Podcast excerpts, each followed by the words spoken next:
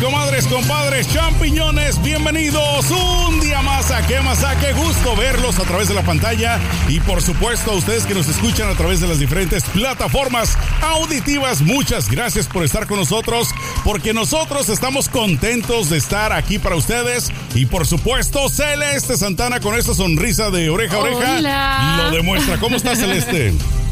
Muy bien, Sergio, muy bien, con muchísima información de la farándula, pero sobre todo muchos temas interesantes que vamos a debatir el día de hoy. Les tenemos unas rapiditas buenísimas y candentes de la farándula y por supuesto el que es un maestrazo para esto del chisme, digo, para esto de la información es Juliano Rosas, Juliano Juli.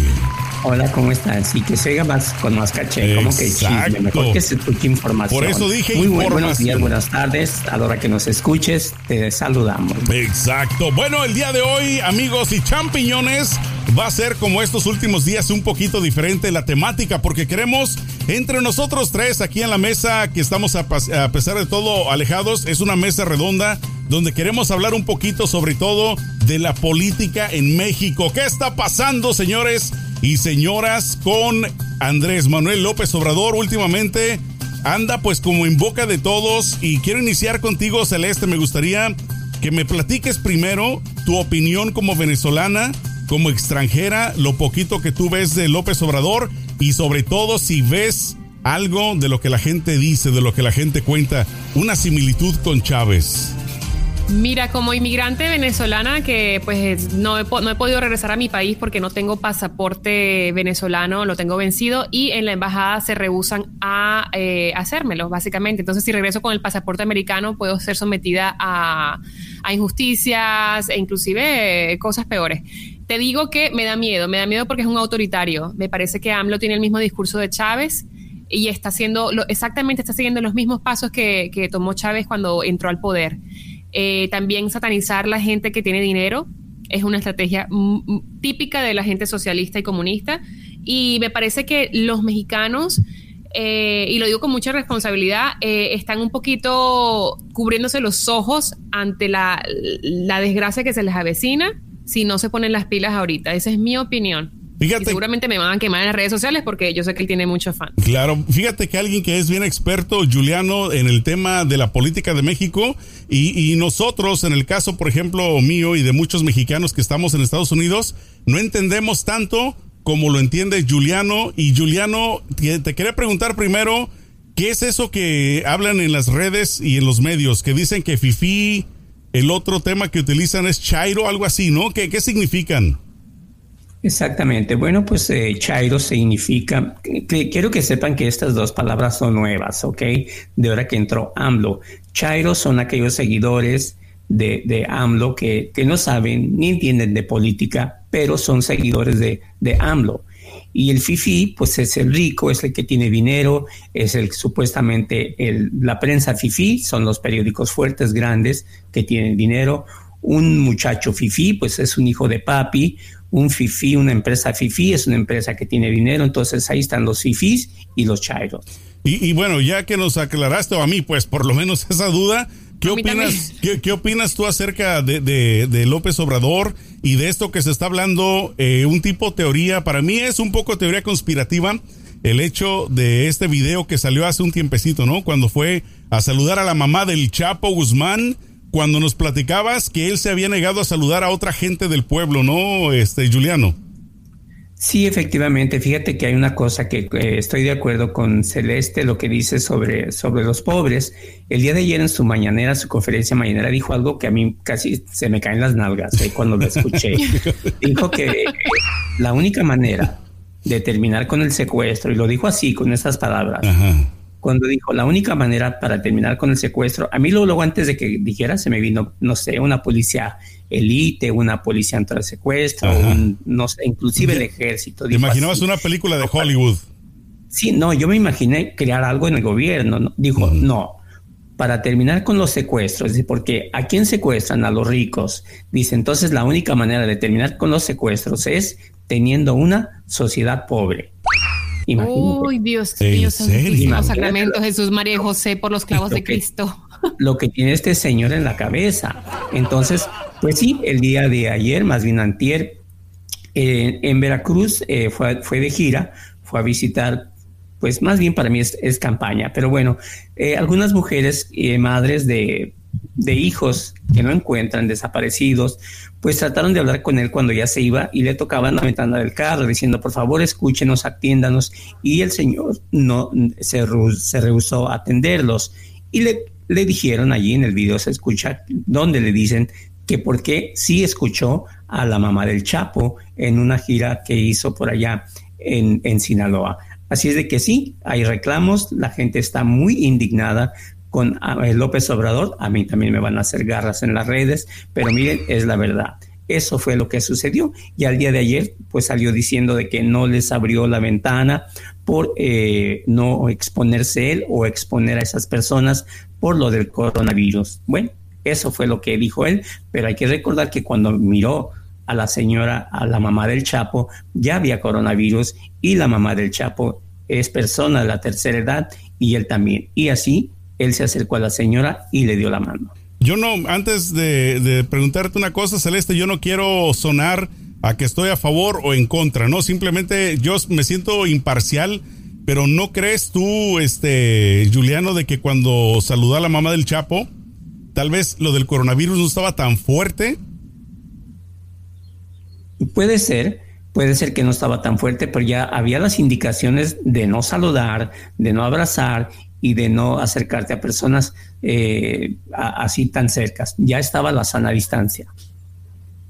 Mira, yo pienso que es irresponsable porque él es un presidente y la información de cualquier pandemia, de cualquier situación grave que se presenta en el país, le llega de primera mano al presidente y se le da una información completa se le da el protocolo y todo al presidente para que el presidente pueda emitir un comunicado a su población.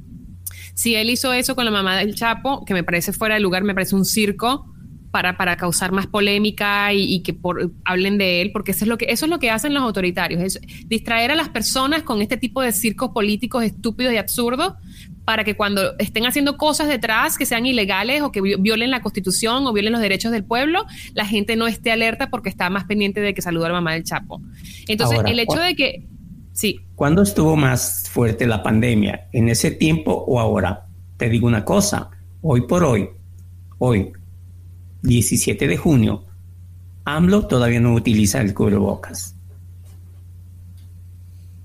Pues sí. Pero porque él tiene acceso, me imagino, que a las pruebas, hace prueba diario, como hace Trump. Trump hace prueba diario a él y a todo el que está alrededor de él. Obviamente ese privilegio eh, ¿Y dónde queda el ejemplo? Claro, es lo que iba a decir. Exacto, no, no, no estoy de acuerdo contigo, no te estoy estoy diciendo que él, como tiene su privilegio, no piensa en, el, en dar un ejemplo bueno para la sociedad, para que el pueblo siga y, pueda, y podamos, porque el mundo pueda salir adelante de este virus. A mí me parece, yo no soporto a AMLO, me parece que es un ignorante, me parece que es muy inteligente como, como eh, líder político, como lo fue Chávez, porque Chávez era un imbécil, pero era un líder. O sea, él, él alaba las masas y las ponía, o sea, y la gente hacía lo que él decía, era impresionante.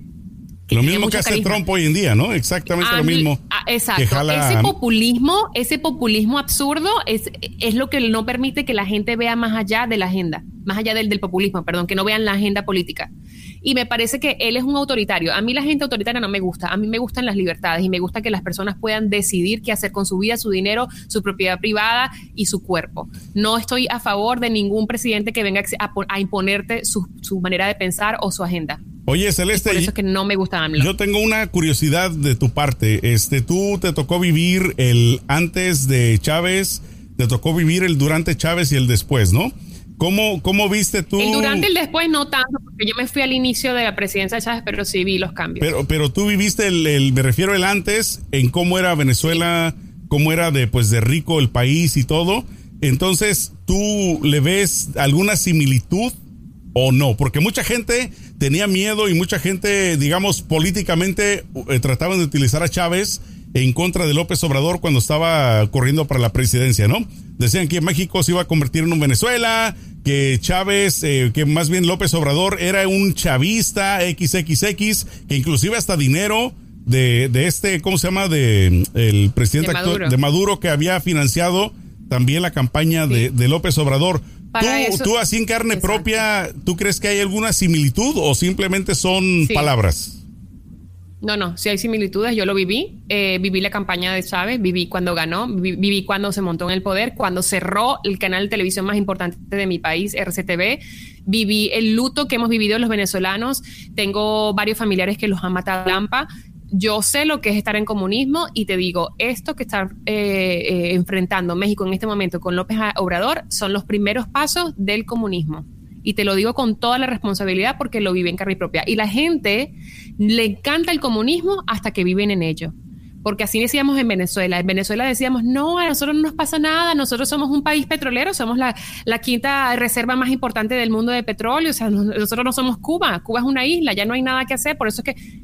Y mira, nos pasó. Y son 20 años y todavía no nos quitamos esa maldición de encima. ¿Qué opinas, Julie? La gente tiene que abrir los ojos. A mí me da mucho miedo cuando inician a cambiar las leyes y la constitución. Ahí, tiene, ahí es, es la primera alerta roja.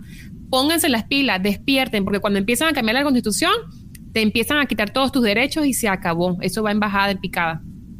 Bueno, yo pienso que para que algo suceda así, para un comunismo, se me hace que México sí está muy lejos, porque México todavía aún tiene una democracia muy fuerte, pero sí de que estemos cerca de un socialismo, sí, Exacto. Pues bueno, yo honestamente eh, no puedo opinar mucho de México porque yo desde muy joven, no, desde los 12 años aproximadamente salí de allá, entonces no me ha tocado vivir los últimos, digamos, años de la política en México, pero sí, al principio yo tengo que aceptar que, que López Obrador para mí era una opción buena en el sentido de que por lo menos era algo diferente, ¿no? Y yo creo que mucha de la gente que votó por él era porque estaba cansada de las ratas. Todos los políticos son ratas, pues, pero me refiero de tantos 70 años del, del PRI, después que el PAN vino el cambio, que, lo, que Fox iba a ser el Mesías y no pasó así, los panistas tampoco hicieron nada. Entonces yo creo que la gente vio, sobre todo nosotros que estamos de este lado de la frontera, una esperanza en López Obrador pero yo le achaco muchos de los problemas que él tiene a la edad. Siento como que se le va mucho las cabras al monte. No, no creen que sea por ahí. Que esté como un poquito yo le achaco todo a, que, a que su política se gira a través del panismo y del priismo.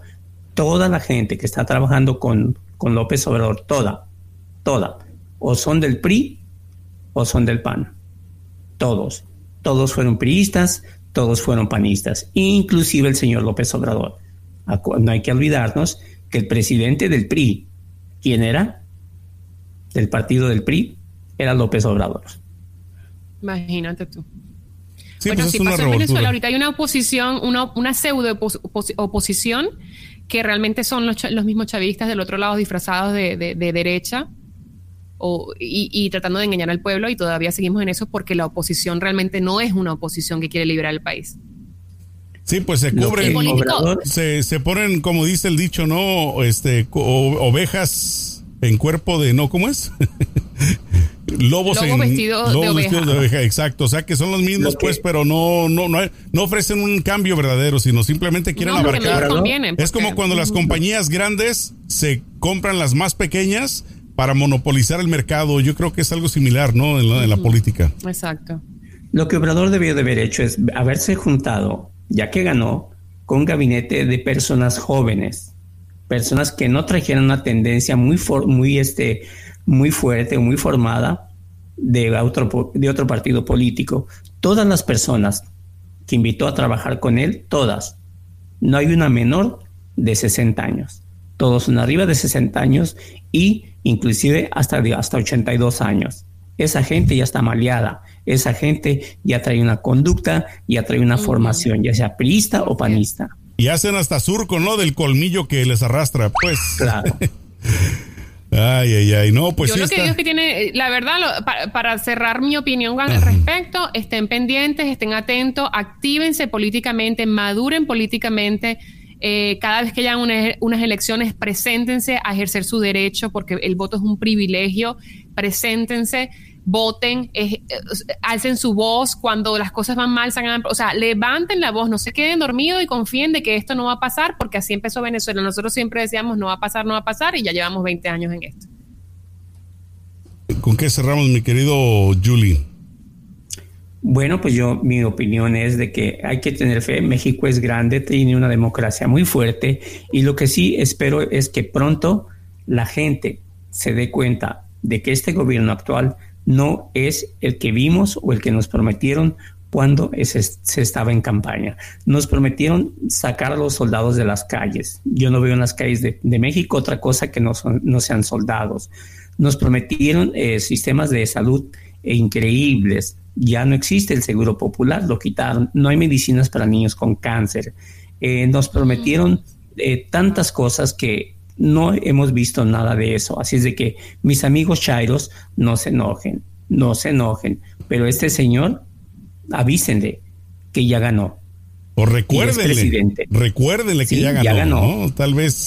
¿Cuánto, tiempo, lleva ya él en el poder? ya va a cumplir dos años, este próximo diciembre. Sí, ya, que se ponga a hacer ya, más bien. Ya es tiempo. O sea, ya ganó, ya se acabaron las promesas, ahora cumplir.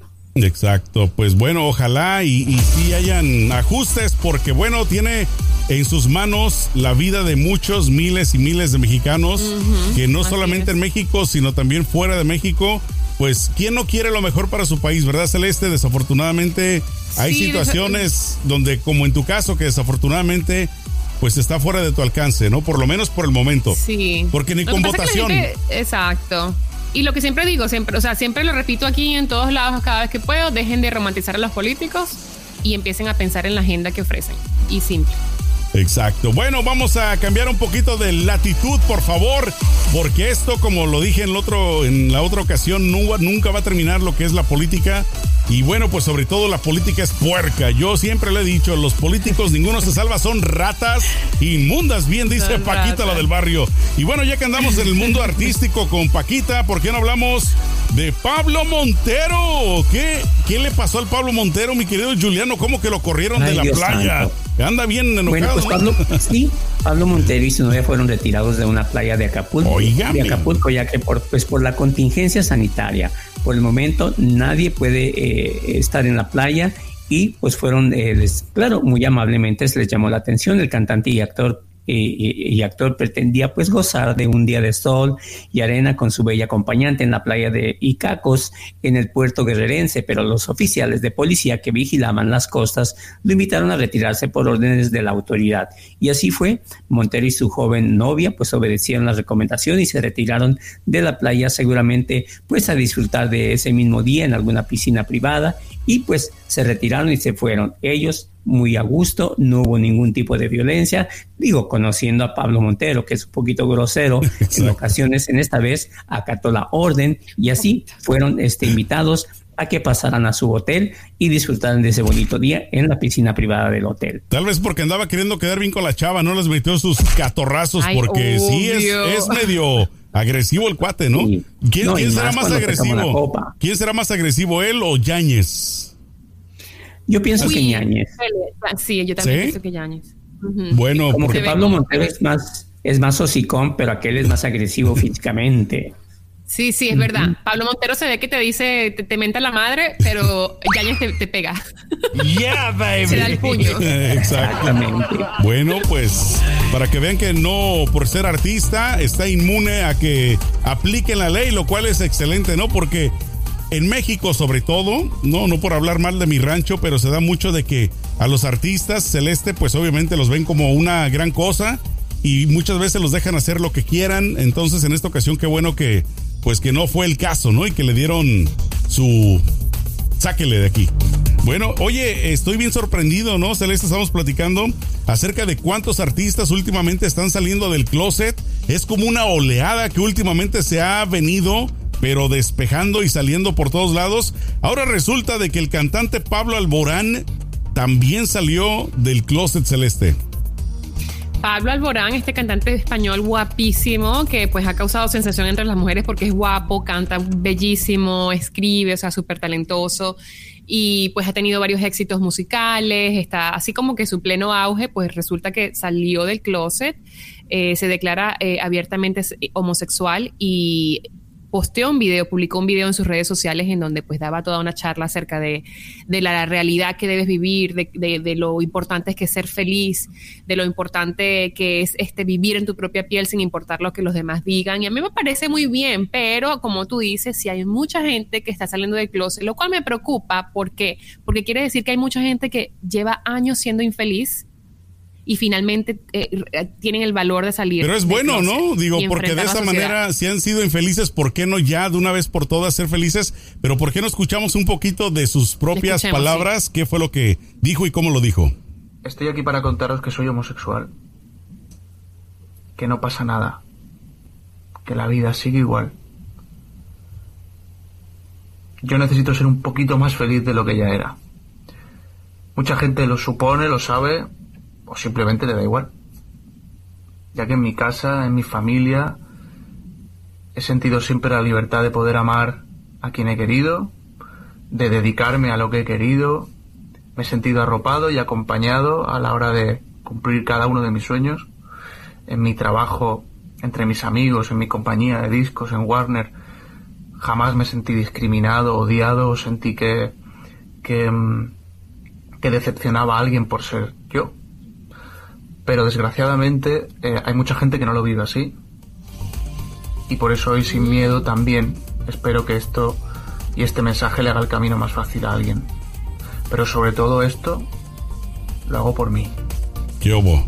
¿Qué opinas, Julie? Ahí está. Bueno, pues yo respeto su decisión, pero yo lo que digo es porque hasta ahora, pues hombre, si ya todo el mundo sabía que te la comías, pues ¿por qué no decirlo al, aire? Pues, porque hasta ahora es que ahora es oficial, ¿no? Una cosa es, digamos, se rumora lo que la gente cuenta. Hoy sí es oficial de él diciéndolo. Y bueno, a mí honestamente, como yo lo he dicho en muchas ocasiones, yo respeto a todas todas las razas, respeto todas las orientaciones sexuales, en lo personal no, no me afecta en lo absoluto. Inclusive yo cuando era más joven, Celeste, te tengo que contar de que yo era muy asediado por, pues, por gente gay, honestamente. Y sabes qué? Sí, me acuerdo. Tenías pegue, tenías pegue. Eh, eh, el punto es de que, ¿sabes qué? A mí no me molestaba, digamos, porque yo me ponía en sus zapatos. ¿Sí me explico? Decía, bueno, si yo hago mi lucha con una chava, ellos, ¿por qué voy a portarme mal si quieren hacer la lucha conmigo? Obviamente, ¿sabes qué? Gracias. Yo no soy, pues, así. Eh, te agradezco tu interés, pero hasta ahí párale, ¿no? Y como quien dice, nunca pasó a mayores, pero, pero yo respeto, te digo, a esta gente que qué bueno que están saliendo y, se están liberando. Yo tengo una historia bien, bien este, interesante acerca de una chica que era, que es lesbiana y ella pues era, éramos un grupo de amigas y la chica súper guapa, o sea, no nunca te hubieses imaginado que era lesbiana si la veías al principio así.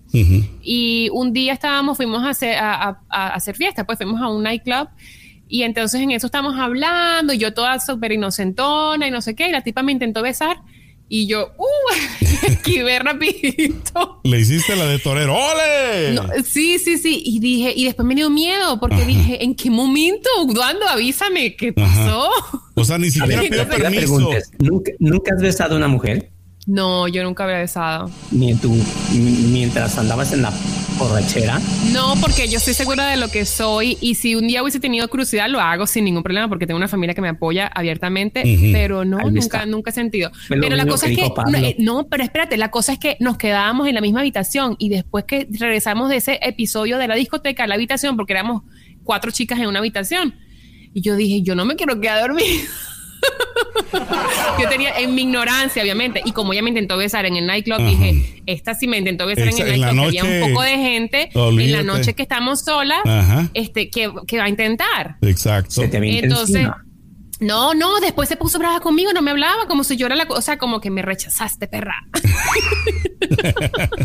¿Por qué? ¿Cómo te atreves a rechazarme? Exacto. No, pues yo, yo una vez más, una vez más lo reitero, ¿no? Yo siento que, por ejemplo, si una persona, ¿no? Te, te tira los perros, ¿no? Te tira el calzón, tiene el derecho de hacerlo porque, como repito, uno también tiene su corazoncito y cuando uno lo hace con una mujer, por ejemplo, en mi caso, siento, digamos, feo cuando me rechazan, ¿no? En este aspecto. Pero, ¿por qué no permitir que la gente sea feliz? O sea, en el caso de, este cantante, ¿por qué juzgarlo? Si él sale del closet y es feliz, pues que lo sea. Mientras no le haga daño a nadie y sea un buen ciudadano y sea una persona que aporta cosas positivas al mundo, mijo, pues haga con su cuerpo lo que usted le dé la gana. Exactamente. Bueno, pero ahora vamos a hablar de Ana Bárbara, que está muy contenta porque, oye, yo no sabía que tenía un hijo tan grande, ya se graduó ¿De qué? ¿De la, de la high school? ¿De, la, ¿De la secundaria? Una tribu, ¿no? Exacto, pero el, el, hijo mayor de qué se graduó? De la high school, imagínate, de la prepa. Sí. Pues sí, efectivamente la cantante que opera Ana Bárbara celebró la graduación de su hijo mayor Máximo Emiliano, que terminó sus estudios en una academia militar, así empiezan en la militar, luego terminan en otras cosas. Bueno, la cantante compartió bellas fotos de la graduación de su hijo mayor, quien terminó con honores sus estudios en la Academia Militar de Culver City en Estados Unidos. El artista pues posa orgullosamente eh, de logro de su hijo Máximo. Eh, miles de seguidores dieron me gusta a la publicación de Ana Bárbara y muchos también pues la felicitaron por el hijo tan guapo que tiene y lo bien que ella luce en las fotos. Al lado de la cantante aparecen también sus otros dos hijos, así como su pareja Ángel Muñoz, quien se veía pues muy feliz, muy contento y pues esto fue lo que ella publicó en su Instagram. Dice, aunque los pasajes de la vida queda evidencia una aparente realidad, los seres tenemos la gran oportunidad de hacer una propia. Es por eso que hoy celebro por alto lo que a pesar del confinamiento es un gran día, la graduación de mi pedazo de mi vida, eh, mi hijo, eh, con orgullo, el enorme esfuerzo que hiciste durante los cuatro años de high school. Gracias a Dios, gracias a todos. Felicidades. Pues muy contenta eh, en Alga Bárbara, perdón, Ana Bárbara, con este, con lo de su hijo y su graduación. A mí me da gusto que los chicos se gradúen. Sí, a mí también, la verdad. Pero ya tiene una tribu, ¿no? A ver, eh, eh, eh ¿cuántos hijos tiene? Pues unos de ella y otros que, que agarró del, del ¿cómo se llamaba? Que del este, Pirru, ¿no? Pirru. Del Pirru, ya. Dios santo, ¿cómo le hace para mantenerlos? Y ahora que no gana nada, ya saben dónde está trabajando, ¿no? No. Ella trabaja en, un, es juez. Sí, en, un, Estrella este, TV trabajan. tengo talento con tengo Pepe talento. un programa de televisión. ¿Y no le pagan bien allí? Pero que tanto puede ganar si es un canalito de televisión ahí local de Los Ángeles. Bueno, pero cuando, por lo menos 5 mil, 6 mil dólares al mes fijo se lo cuando La contrataron, cuando la contrataron, me imagino que sí la agarraron por buen dinero. Sí. Porque pues obviamente era una celebridad, ¿no? Y, ellos, el, el dueño anterior, no el actual, pero se, se digamos... Se derretía por Ana Bárbara. No, o sea, me refiero, él, trataba bien a los artistas, les pagaba bien, es lo que yo he escuchado. Entonces, ¿Por nunca nos pagó bien a nosotros, Sergio? Pues ya ves. Fue nuestro patrón. imagínate, a nosotros nos pagaba con Mira, Sergio, yo trabajé en ese canal y a mí no tampoco es que me pagaron muy bien, que te lo digo, así que, y también soy artista.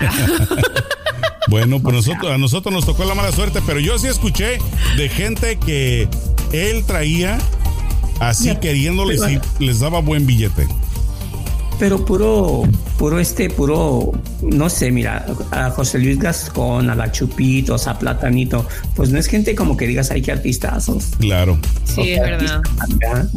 no son como dicen en Hollywood A-list. De, de, esa camada, yo siento que, digamos, uno de los que mejor, para mi gusto, eh, digamos, trajo era Luis de Alba, ¿no? Era como de los más pesaditos. Más así, más, más, más. Y de hecho, cuando yo trabajaba con ellos en la radio, a uno que trajeron de peso y era de mucho peso, no lo digo por el físico, Charlie Valentino, que en esa época recordarás, mi querido Juliano, pues lo trajeron como la gran estrella, ¿no? Entonces me imagino que también por buen dinero. En Yo lo que te puedo decir de ese canal es que son muy explotadores. A mí me y no lo digo por mí, porque a mí no, a mí no me explotaron particularmente, pero sí veía cómo eh, pagaban muchísimo menos a, todo el equipo que está detrás de escenas, a todos los camarógrafos, productores, escritores, eh, directores, toda esa gente que trabaja detrás de la escena, les pagan el mínimo como si estuviesen trabajando en McDonald's y los hacen trabajar horas y, son súper eh, eh, así explotadores. Bueno, esa es la Yo entraba al morning show a las 5 de la mañana, salía a las 11, me iba a Santana todavía con Sergio Tejeda y salía a las 7 de la noche. Llegaba yo a mi casa a las 9 de la noche, nadie me conocía. Dios santo, a mí me explotaba. Yo inclusive 7 días a la semana trabajé con ellos también, ¿eh? O sea, igual y mucha gente se lo aguanta. ¿Y sabes lo que hacían también en esa época? Gracias a Dios que yo no, yo no firmé ningún eh, NDA, porque ahora sí puedo decir todas las sopas aquí la voy a soltar. Suéltala, suéltala. es que agarraban y se traían en talento de México, talento que era conocido en México, que tenían sus puestos, su, su, fama allí, su, ¿sabes? Su público. Y entonces les prometían y, y la gente venía con aquella ilusión y los dejaban quedarse aquí con visa de trabajo y después cuando los despedían, porque los despedían, entonces la gente se quedaba aquí sin documentos porque se les vencía la visa de trabajo que ellos no estaban dispuestos a renovársela a este talento y entonces el talento sin dinero acá sin trabajo, sin documentos, se tenía que regresar allá a buscar otras oportunidades. O sea, era un lío que yo decía, ¿cómo le hacen eso a la gente? Inclusive yo escuché ya no somos parte yo, yo escuché muchos problemas así de muchos artistas que o digamos actores que eran de Televisa que ya después de en Televisa los vetaron también, o sea, se quedaron sin el pan y sin el vino. Exacto. Ya no podían ni siquiera trabajar allá en México tampoco. Pero bueno, son situaciones tristes. Hoy hablando de artistas de México, pues ¿qué pasa con Marlene Favela que mandó un mensaje sobre la ruptura de su matrimonio celeste? Sí, porque eh, pues ella se separó de su esposo y comenzaron todos los rumores, no había nada confirmado aún. Eh, ellos tenían creo que dos años de casado, de hecho, tenían poquitito y acaban de tener un bebé. Entonces ella a la final, después de tantas este, calumnias y, y tanto chisme, ella salió en un video en sus redes sociales donde ella aclara exactamente lo que pasó y el por qué sucedió todo esto y para que pues terminar con los chismes. Básicamente dice que se separó de su esposo yo lo que entendí por el video que está en nuestras redes sociales, especialmente en Facebook, está el video completo, es que el tipo le puso el cuerno. Eso es lo que ella da a entender allí. Ella dice, él pagó las consecuencias de sus acciones y por eso no va a poder disfrutar de su esposa ni de su hija. Lo escuchamos un poquito de la voz de ella. Vamos a ver qué es lo que dijo. Adelante, Marlene. Cuando yo decidí casarme, lo hice muy consciente de con el hombre que me estaba casando, de la decisión que estaba tomando, quería formar mi propia familia, me había esperado durante mucho tiempo porque quería hacerlo cuando estuviera muy plena en todos los aspectos de mi vida. Y así lo hice, incluso tan plena que en mi vida profesional ya había hecho todas las cosas que quería, ya estaba muy satisfecha con lo que había logrado y era momento de dar un siguiente paso. Esto se los digo porque quiero que sepan que mi relación no se terminó porque yo quise volver al medio del espectáculo. Quiero aclararlo. Yo jamás hubiera puesto en riesgo a mi familia por ningún trabajo, por nada que tuviera que ver o que a mi esposo no le pareciera. Así que bueno, eso quería aclararlo. Yo me casé con un buen hombre, me casé con un hombre maravilloso, con una familia extraordinaria, a los cuales les tengo cariño, respeto, eh, a su papito que en paz descanse, a su mamá hermosa, a mis cuñados, a los sobrinos que bueno, ahora son los primos de Vela. Y bueno, la demás información que ella comparte en la página de Facebook la tenemos para que vayan y lo busquen ahí completo el videito. Dice también que el tipo no le va a dar eh, eh, manutención ni dinero para la niña porque nunca lo hizo y nunca lo hará porque no está en las condiciones. Mm. ¿Firmarían un contrato? entiendo. Tal vez, ¿no? Un contrato prenupcial, me imagino. Si tú tienes una hija, no, no, que eh, básicamente dio a entender de que él no tenía dinero pues para mantener a su ah. hija. Yo pensé Son cosas que yo no entiendo. ¿Cómo hablas tan hermoso de un hombre maravilloso, un gran hombre, una gran familia, grandes cuñados, grandes de todo? O sea, eh, es para presumir esa familia. ¿Y por qué no estás con él? Una familia modelo. Porque yo creo que le puso el cuerno. Entonces, bueno, pero es que el hecho de que una, no, pero el hecho de que una persona te ponga en cuerno, el cuerno no quiere decir que es una persona diabólica, mala, que te, sabes, que se merece la muerte. O sea, es un, eh, se tropezó, se tropezó y cayó donde no debía caer. La metió donde no la tenía que meter. No tiene por qué pagar. Aparte, una cosa que me parece muy inteligente de su parte fue que ella dijo que ella nunca va a hablar mal del papá de su hija porque es el papá de su hija y porque su hija no se merece este, cargar con todas esas sombras en un futuro que estén todos en la internet, que todo lo que dijo la mamá y todo eso. Eso sí se aplaude, porque muchas mujeres cómo utilizan, y yo detesto eso, a los hijos en contra para estar, ya ven el caso de Ninel Conde, ¿no? Que agarran a los hijos y los estiran, el daño psicológico que les hacen. Y los qué bueno, como circo. Qué bueno que por lo menos en este caso, pues no es, no, es la excepción. Esto de la señora Favela se me figura como cuando la mamá lleva a los niños al cementerio a visitar la tumba del padre y cuando llegan ahí pues hay un epitafio que dice aquí yace un hombre bueno, trabajador y honesto y dice, ay, creo que me equivoqué de tumba. hablas tan hermoso del hombre y resulta que es un es que recuerden que cada que una persona muere, honestamente, fue bueno en vida, fue un santo, era el más bromista, era el más feliz. O sea, nunca he escuchado de un velorio de alguien que fallece que dicen era de lo peor, era un perro sarnoso, era un todo mundo es un santo. lo que en vida fue defecto, en la muerte es virtud. Ay, sí, tomaba poquito, pero, pero tomaba. Sí le pegaba a la señora, pero sí le, pero es que la señora también lo provocaba. O sea, sí, sí, sí, todo, no es hard. ¿Verdad? Solamente Ay, que era un marihuana. Ay, sí, pero es que veces andaba estresado. Ay, Dios. Cuando le puso el cuerno, no, no cuenta, porque nada más lo hizo sin querer queriendo. Oye. No, y andaba borracho. Exacto. Oye, del que estoy sorprendido, del que estoy sorprendido, porque honestamente es admirable que una persona que ha llegado tan alto pues ahora esté muy por debajo. Es, hablo de Sergio, Sergio Goiri, que ahora las anda haciendo de mecánica. ¿Cómo es eso, mi querido Julie? Pues sí, efectivamente, yo pienso que la mala organización de los dineros cuando estás en, en, pico, cuando estás agarrando mucho dinero, pues resulta de que te este, es un poquito difícil de, de entender cómo es posible que Sergio Goiri quien estuvo mucho tiempo eh, pues como galán de telenovela número uno, cotizado número uno, pues ahora resulta, ¿verdad?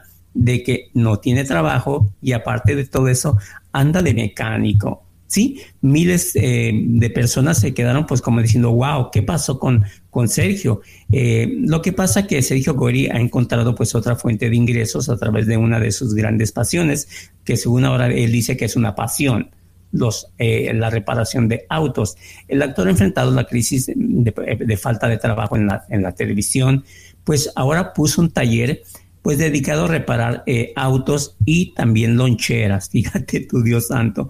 Este señor puso su taller en Tlajomulco de Zúñiga. Has de saber más o menos para dónde está esto. Yo en ocasiones pienso eh, que, que Sergio le quiere hacer competencia a un programa que se llama Mexicánicos, que por allá mismo está el, taller. Eh, dice, lo que tengo es un taller donde reparamos autos clásicos y food trucks, todo ese tipo de cosas, pues ahí la vamos eh, llevando. Dice, el negocio no está bueno. ¿Cómo quisiéramos estar trabajando a media máquina? Estamos a un 25% de lo que, eh, de lo que es el trabajo aquí en el taller por la pandemia. Sergio se había envuelto también, recuerdan, en, una polémica cuando en un video tuvo expresiones eh, discriminatorias hacia Yalitza Aparicio, mismas que le, afectaron pues mucha chamba, le quitaron muchos contratos y eso con la pandemia pues se fue a la calle. y ahora Sergio Goyri eh, si usted está interesado en, un tune-up, en un cambio de aceite, vaya con Sergio Goyri, ahí, en este, en, el municipio de la de Zúñiga.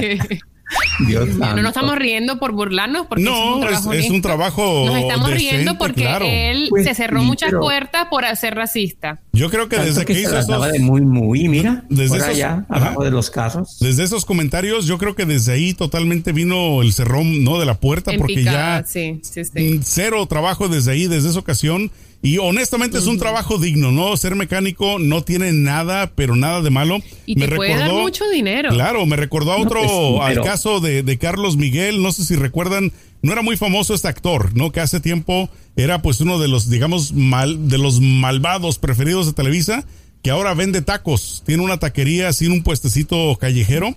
Le hicieron un reportaje y él dice que está muy contento, muy digno pues, eh, en el sentido de que se siente feliz de estar llevando dinero a su casa. Dice, no es un trabajo malo. Y en el caso de Sergio Goyri, pues también es un trabajo que me imagino le da para llevar dinero a su casa, ¿no? También, ¿sabes quién hace, eh, eh, se dedicó a hacer otras cosas como comerciante? de Nigris. ¿Cómo se llama? De Nigris. Poncho de Nigris. Poncho Nigris. Sí, Poncho de Nigris. Y él, él dice, yo no me arrepiento porque ahora tengo muchísima más estabilidad de la que tenía cuando trabajaba full time en televisión y, y, y, sabes, y puedo darle los lujos que quiero darle a mi familia, puedo llevarlos de viaje, de vacaciones y tengo más libertad económica. ¿Saben qué pasa? Se le aplaude que escoja, que escoja una profesión que le dé más estabilidad financiera. ¿Saben qué pasa? De que mucha gente gana más que lo que ganaba de Nigris como actor. Exacto era chafa, Dios santo. Cualquiera gana mejor eh, eh, vendiendo tacos que de nigris en, en la tele. Yo he sido testigo y, y, Juliano también y tú Celeste me imagino que hemos conocido gente que ha estado en los cuernos de la luna y les da pena hacer otro trabajo. Es como que no, ¿cómo es posible mis fans que me vean haciendo un trabajo de vendedor? o de esto porque les gana el orgullo, ¿no? El orgullo de haber estado en los cuernos de la luna. Esa gente me da lástima porque a final de cuentas tienen que trabajar de algo tienen que comer de algo y, ¿cuál es lo malo? No naciste siendo famoso. exacto, es lo, es lo, que digo, que siempre y cuando sea digno tu trabajo, o sea, que no hagas nada que vaya en contra de la sociedad, yo digo, haz lo que sea, total. El trabajo no denigra. Exacto. Pues una chava. Yo voy a empezar a vender cubrebocas. ¿Y sí. ¿Cómo no? El, y el, el gel y sanitario. es un mercado que tiene mucho futuro Claro. porque este virus no se va a ir por mucho tiempo, así que muy buena Claro. idea. ¿Piensas poner un puesto o en la salida del freeway, este, Julie? Pues allí en la salida de la máquina me voy a poner porque también ponen un puesto, pero Sí. allí que Leo. compren su cubrebocas. Hazle competencia a, lo- a la gente desempleada de los güeros que están ahí con su letrerito, ¿no? Necesito dinero, por favor. No, Bueno. y, ya, y ya lo estoy pensando. Voy a vender unas mascarillas cubrebocas con esencia de cannabis. Órale, no. Ah, bueno, dos por uno. hombre. Eso va a estar bueno. Bueno, ¿saben quién? ¿Saben quién? Creo que va también para aquel rumbo de muy pronto estar desempleada. Bárbara de Regil. Porque oye, Celeste le anda, el changarro se le anda Le cayendo. Le han dado hasta con el con la chancla. Exacto. Y me parece muy bien que le den hasta con la chancla porque yo ese cu- cuento de que ella no es racista y que yo, o sea, real, güey, no se lo creo. Yo no se lo creo. Eh, Yeah, eh, pues ese baby. comentario que hizo en las redes sociales de que, ay, Preta, no, qué horrible, que no sé qué, pues se convirtió viral, la gente la mas- masacró en las redes sociales y ella pues salió dando explicaciones al, al respecto. Vamos a escuchar un poquito el audio a ver lo que dijo. Claro. Vamos a ver. Entiendo perfecto que estamos viviendo un momento sumamente difícil en cuanto al racismo. Lo entiendo y me duele mucho, porque yo no soy racista. Y la gente que me conoce y ha seguido mis redes desde siempre sabe el ser humano que soy. Yo hablé de mí en primera persona. Y después rematé con un... ¡Ay, qué horror! Porque me acordé que en mi adolescencia me metí a la cama de bronceado todos los días, todos los días, porque estaba de moda. Vamos a empezar por lo más importante. ¿Ustedes creen que yo haría un en vivo de mis entrenamientos casi todos los días con el fin de lastimar a alguien? Es exactamente como si mi mamá se ve al espejo y dice, ay, qué gorda, qué horror. Y mi tía María, que está al lado, le dice, oye, ¿cómo te atreves a ofenderme? Mi mamá le diría, oye, yo no te estaba ofendiendo a ti, yo, yo estaba hablando de mí. Yo no ofendí a nadie. ¿No le crees, Sin embargo, a mí sí me han ofendido directamente. Pero está bien. Cada día aprendo a cuidar más mis palabras. No nos hagamos películas negativas en la cabeza. Todo eso, todas esas películas negativas, nos baja la energía al piso. Y creo muy importante en estas épocas vibrar muy alto. Mira, Celeste. yo no le, no le compro. No, Yo no no le le quiero. compras. Yo, yo sí se lo compro. Honestamente, sí se lo compro. Porque No es cierto, todos Sergio, tenemos, todos tenemos lapsos brutus. Yo creo que a ella se le salió decir y como bien puso el ejemplo, ¿no? Ella tal vez se Sergio. recordó de cuando se miraba de esa manera. un lapsus brutus, un lapsus brutus, pero un permanent brutus. Yo les quiero decir algo. A ver, Cuando tú no eres racista, ni siquiera en los lapsus brutos se te salen pendejadas de este tipo. ajá. Perdónamelo. Es como la gente que dice, no digas la N-word aquí en Estados Unidos, la palabra es N porque no, porque es terrible. Si tú no la piensas porque en tu casa no existe ese Mm. tipo de cosas, no se te va a salir en ningún momento. Es simple. Y No yo se la te va a noto como salir. que la noto como que está peleada, como que esté amargada, no sé. Yo noto algo así por dentro, porque como dice el dicho, cuando no estás en paz contigo misma, estás en guerra con todo el mundo. Sí, y últimamente ha estado mucho en la, en la, en la boca del lobo. Lo que yo digo es que, mira, no aclares que oscureces, mija. Todos sabemos que eres súper extremadamente fresa y todos sabemos que la, mayor, la mayoría de la gente fresa son un poquito, les gusta mucho discriminar y se refieren a otras personas y a, otros, a otras clases sociales de manera de, eh, Despectiva. así, despectiva. Eh, yo siento que yo no le creo a esta versión porque, porque yo la seguía. Yo, de hecho, la dejé de seguir en las redes sociales. Tampoco es que le va a afectar mucho, ¿no? Que yo la dejé de seguir. Bueno, a lo mejor Pero no come desde seguía. entonces, ¿no sabes? Que no come, imagínate, no factura desde que yo la dejé seguir. Pero yo, le, yo lo que le... eh, eh, la veía es que es demasiado clasista, demasiado fresa, demasiado marcas, güey, sí, mírenme, estoy en Venecia y mira mis zapatos Gucci y todo eso. ¿Cómo, le- cómo le llaman a las, eh, a las chicas fresas en Venezuela? En Vene- Digo, ya sí. sabemos lo que son las cuaimas, pero Cifrinas, les llaman cifrinas Sí, cifrinas. digo, para estar preparado, ¿no? Exacto, muy, muy así. Y entonces, este, yo como que no le veo la, yo la veo a ella y al principio a mí me enganchó y la empecé a seguir porque la veía y digo, ay, mira qué positiva, mira el mensaje que envía, qué chévere. Pero después me empecé a seguirla y digo, no, no, es que no se lo compro. No le compro toda Muy esta hipócrita se te hizo. Aparte salió también un chismesote de que muchos este, eh, peluqueros, estilistas y maquillistas empezaron a mentanearla y a decir que esa imagen Ahí viene el veneno. no verdad. Pues es la verdad. Entonces empezaron, empezaron a decir de que esa imagen que ella vende no es verdad, que ella es, de- es bien sangrona, que es bien grosera, que trata a la gente muy mal. Y, y empezaron a dar la- los ejemplos de, lo- de los momentos en que ella trató a gente mal. Y entonces yo dije, Pero "Mm, ¿cuántos si el río artistas- suena es porque piedras trae. ¿Cuántos artistas celeste y gente que no es artista son de la misma manera? No, ya hemos hablado tú y yo. Por ejemplo, en el caso, en lo personal, el peor que a mí me ha tocado en la vida ha sido Mark Anthony, por ejemplo. Conmigo se portó de lo más ojete, de lo peor, entonces yo opino lo peor de él. Pero mucha gente lo quiere, ¿sí me explico? O sea, todo es depende de cómo tú lo veas.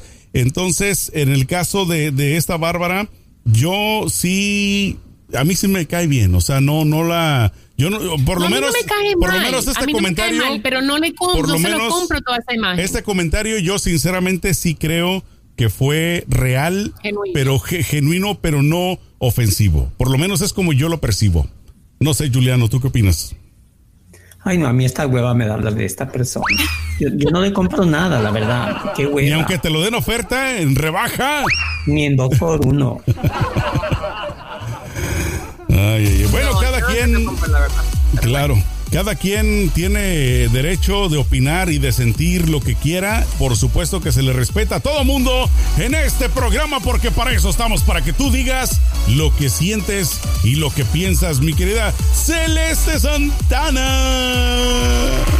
Así es, recuerden que tienen, tienen, porque es un deber. Exacto. Tienen que Saca descargar la aplicación y descargar nuestro podcast en Spotify. Está súper este, divertido, súper fácil. Lo pueden poner cuando están haciendo ejercicio, cuando se están bañando, cuando están cocinando y los entretiene de igual manera.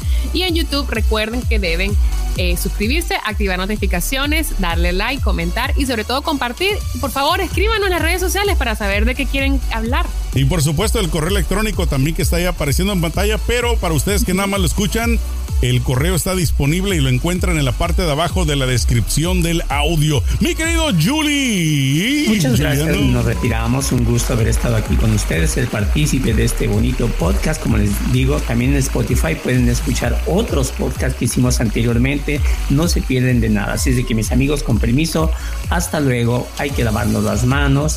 Hay que tomarla, como luego dicen, la larga distancia, ¿verdad? Sana distancia. No sé. La eh, larga es otra, ¿no? Bueno, no me hagan hablar. Bueno, les digo, no, este, lavarse las manos, no tocarse la cara y respetar su sana distancia. Este, ya no escuchen a AMLO, ¿eh? Él dice que ya se aplanó la curva, que ya se domó la, la, la pandemia, no es cierto. No escuchen a AMLO, ¿eh? Es falso. Exacto. Ustedes sean críticos de su propia persona y su propia familia. Muchísimas gracias. Nos Con permiso. escuchamos el día de mañana. Chao. Si Dios quiere, échenle mucho peligro.